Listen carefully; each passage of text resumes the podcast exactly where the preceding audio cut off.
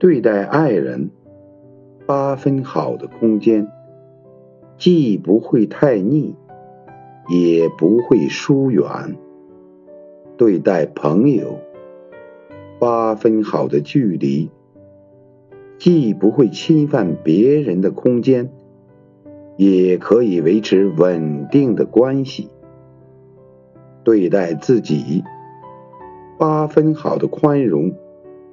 既不会钻牛角尖儿，也可以有思考的余地。